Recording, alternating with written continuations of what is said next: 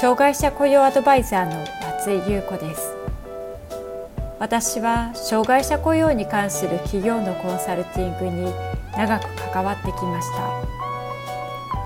ポッドキャスト障害者雇用アドバイザー松井優子の障害者雇用相談室では障害者雇用に関する質問に対してその問題解決や新たな視点をお伝えしていく番組です。企業での障害者雇用が進んで働きたいと願っている障害者の方が一人でも多く働けるようになればと願っていますそれでは本編のスタートです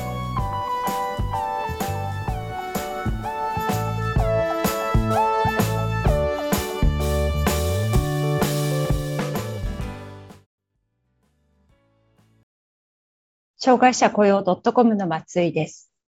障害者雇用に関わっていると、労働に関連してくる障害者福祉サービスとして、就労移行支援や就労定着支援などと関わることがあります。障害者雇用の施策は、障害福祉の流れとも関係しているため、基本的な障害福祉サービスに関することを知っておくと役立つでしょう。今回は、障害者福祉サービスとはどのようなものか、概要とそれぞれのサービスの内容について見ていきます。障害者福祉サービスの考え方や経緯から見ていきましょう。障害者の福祉サービスの基本的な考え方は、地域社会における共生の実現です。この理念は、障害者総合支援法に規定されており、この法律によって、障害者の日常生活、及び社会生活の総合的な支援を図るサービスが設けられています。障害者福祉施策は2003年度からノーマライゼーションの理念に基づいて導入された支援費制度により充実が図られてきました。これによりサービス利用者である障害者が契約に基づいたサービスを受けられるようになったという大きな変化があります。それ以前はサービスを利用するときに障害者が選ぶのではなく、都道府県知事や市町村がサービス提供を決めていました。障害者当事者が自分でサービスを選べるということは大きな進展だと思いますが、同時に課題もありました。例えばサービスが障害別の縦割りで活用しにくく、当初は精神障害者は対象外でした。またサービスの提供は地方公共団体での格差が大きく、費用負担の財源を確保することが困難な地域もあり、地方自治体の格差が生じてしまっていたことがありました。そのため、2006年度からは、障害者自立支援法が施行されています。ここでは支援制度で課題となっていた次のような改善が行われました。障害種別を超えた障害福祉サービス体系の見直し、公費負担、医療制度の一元化、障害者、障害児に必要なサービスを安定して提供、そしてその後、障害者自立支援法の基本的な考え方をもとに、2013年に障害者総合支援法として施行されています。ここでは基本理念として自立の代わりに基本的人権を享受する個人としての尊厳が明記され、障害福祉サービスの給付に加え、地域生活支援事業による支援を総合的に行うことを目的としました。また、障害の範囲を3障害に加えて、難病や関節リウマチを加えました。そして、障害程度が障害支援区分に改められたり、利用者負担がサービス料と利用者の家計負担能力などに配慮した負担額になるなど、障害者自らの望む地域生活を送るための支援の一層の充実や、円滑な利用推進するための見直しが図られてきました。なお、障害者総合支援法が対象とする障害者の範囲は、身体障害者、知的障害者、精神障害者に加え、制度の谷間となって支援の充実が求められていた難病等も含まれます。また、障害者総合支援法の対象疾病の見直しは随時行われていて、対象は増えています。障害者福祉サービスの概要について見ていきましょう。障害者福祉サービスは個々の障害者の障害程度や状況、社会活動や介護者、居住等の状況などを踏まえて個別に支給が行われる障害福祉サービスと市町村の創意工夫により利用者の状況に応じて柔軟に実施できる地域生活支援事業に分けられます。また、障害福祉サービスは、さらに介護の支援を受ける介護給付と訓練などの支援を受ける訓練等給付に分けられており、それぞれ利用の際のプロセスやサービス利用の期間などが異なります。2018年の法改正により、自立生活援助と就労定着支援が新設されました。障害福祉サービスの内容について見ていきたいと思います。介護給付には、居宅介護、重度訪問介護、同行援護、行動援護、重度障害者包括支援、短期入所、療養介護、生活介護、施設入所支援などがあります。居宅介護はホームヘルプのことで、自宅で入浴、排泄、食事の介護などを行います。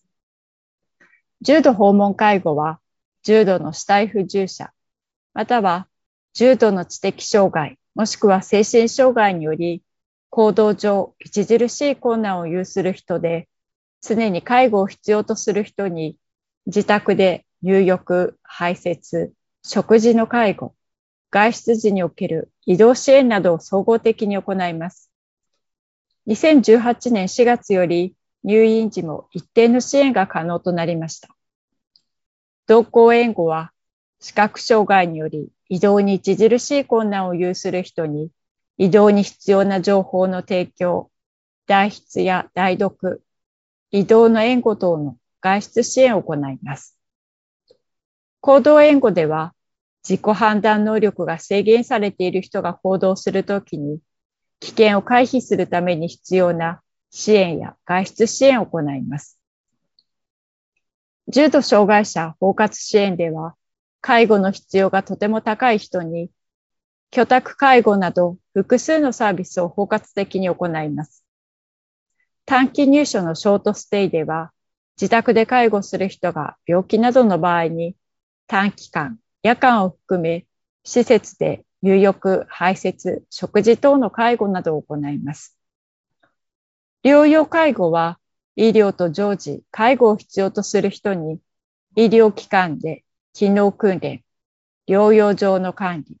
介護及び日常生活の支援を行います。生活介護では常に介護を必要とする人に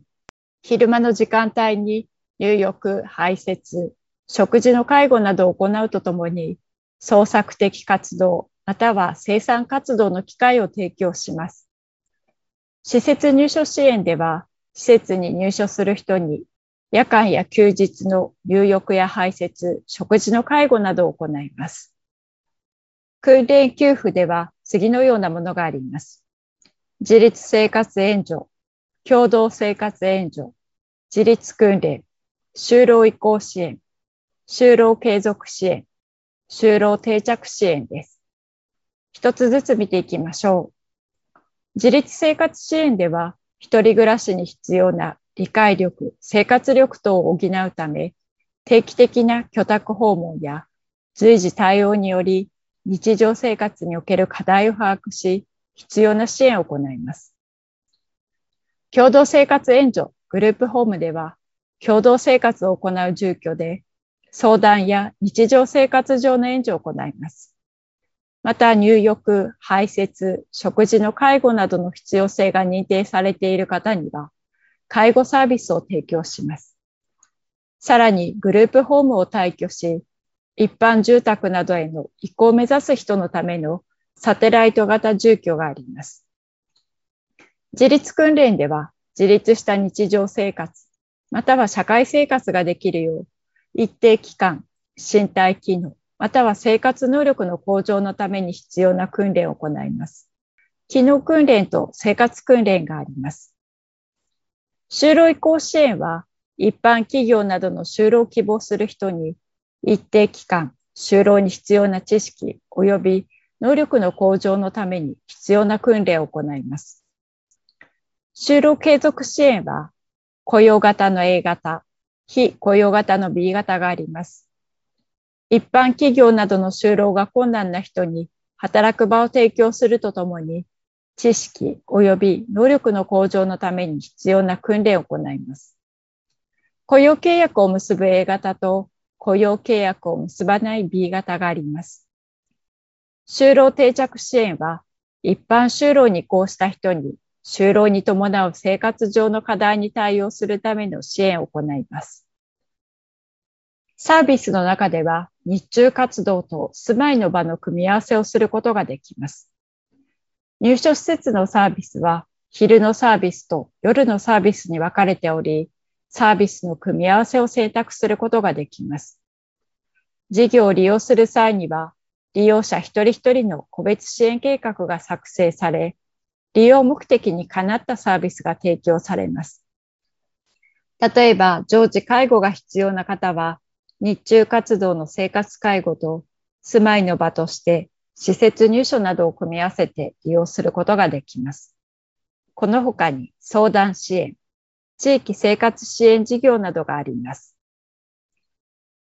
まとめです。今回は障害福祉サービスとはどのようなものなのか、概要とそれぞれのサービスの内容について見てきました。障害者の福祉のサービスの基本的な考え方は、地域社会における共生の実現です。この理念は、障害者総合支援法に規定されており、この法によって、障害者の日常生活及び社会生活の総合的な支援を図るサービスが設けられています。障害者雇用の施策は、障害福祉の流れとも関係しているため、就労移行支援や就労定着支援などを中心に、基本的な障害福祉サービスに関することを知っておくと良いでしょう。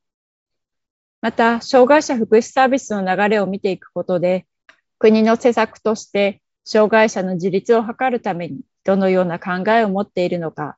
今後の障害者雇用の流れを見ていくのにも役立ちます。障害者雇用を社内で推進する方向けに無料の個別相談を実施しています。次のような悩みがある人におすすめです。障害者雇用の状況や課題を整理したい。適切な業務が渡せておらず、就業時間内に空き時間が出ている。日々の対応に追われており、どのように育成すればよいかわからない。社内理解が進んでいない。組織としての方針が決まっていない。関心がある方は下の概要欄をご覧ください。定期的に企業の障害者雇用に役立つメルマガを配信しています。詳しくは概要欄からご覧ください。障害者雇用相談室では、あなたの会社の障害者雇用に関する相談を受け付けています。こんなことが聞きたいというテーマや内容がありましたら、障害者雇用 .com のホームページにあるアドレスへお寄せください。